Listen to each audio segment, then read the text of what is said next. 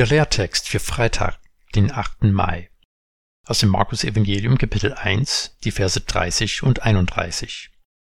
Die Schwiegermutter Simons aber lag darnieder und hatte das Fieber, und alsbald sagten sie Jesus von ihr. Und er trat zu ihr, ergriff sie bei der Hand und richtete sie auf, und das Fieber verließ sie. Hier haben wir vielleicht die kürzeste Erzählung einer Wunderheilung in der gesamten Bibel. Jesus ist scheinbar mit seinen ersten Jüngern am Sabbat gerade von der Synagoge gekommen.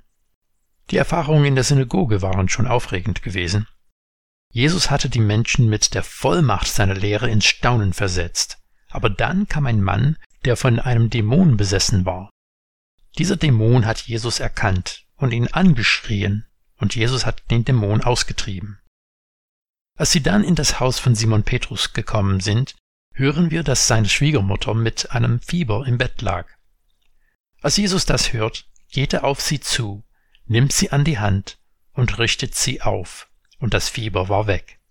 Die Geschichte ist recht eingängig und scheint keine großen Konflikte zu verursachen, aber es sind ein paar Nuancen, die nicht übersehen werden sollen. Eine solche Nuance ist, dass Fieber in der Antike als eine Krankheit für sich verstanden wurde, nicht als Symptom einer Krankheit. Aber Krankheiten wurden oft mit dämonischen Angriffen in Verbindung gebracht. Freilich wissen wir heutzutage einiges mehr über Krankheitserreger als die Menschen damals, aber die Aussage des Textes bleibt davon unberührt. Jesus hat die Macht über alles, was uns kaputt machen will. In Jesus ist Gottes neue Schöpfung in die gefallene Welt hineingebrochen, und die Macht Satans wird als Zerstörungswut bloßgestellt. Jesus fordert uns auf, die Welt um uns herum, unsere Mitmenschen und uns selbst mit anderen Augen zu sehen und zu verstehen. Auch die Art, wie Jesus Menschen begegnet, zeugt von einem deutlichen Unterschied zu den sonstigen Wunderheilern und vermeintlichen Befreier der Zeit. In der Synagoge gibt Jesus einen kurzen Befehl und der Mann ist befreit. Es gibt keine dramatische Auseinandersetzung. Hier braucht Jesus gar nichts zu sagen. Er geht hin zu ihr und nimmt sie an die Hand und richtet sie auf. Diese einfache Handlung tropft mit Bedeutung. Wir sehen in den Evangelien, dass Jesus keine Hemmung hat, auf die Menschen zuzugehen. Gerade Markus weist häufig darauf hin, dass Jesus Menschen mit seiner Hand berührt hat, auch Menschen, die sonst als unberührbar galten, und Jesus richtet sie auf. Er ließ sie nicht in ihrer gefallenen Situation liegen. Sie war geheilt und sie hatte neue Kraft.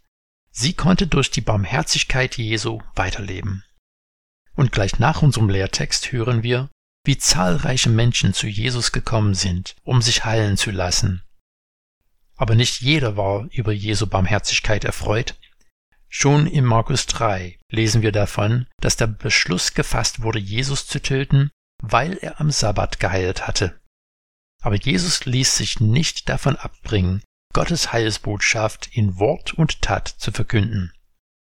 Und was können wir von einem solchen Text lernen? Wir sollen erkennen, dass es immer die richtige Zeit ist, um barmherzig zu sein. Wir dürfen erkennen, dass Jesus der Sieger ist über alles, was Leben zerstört.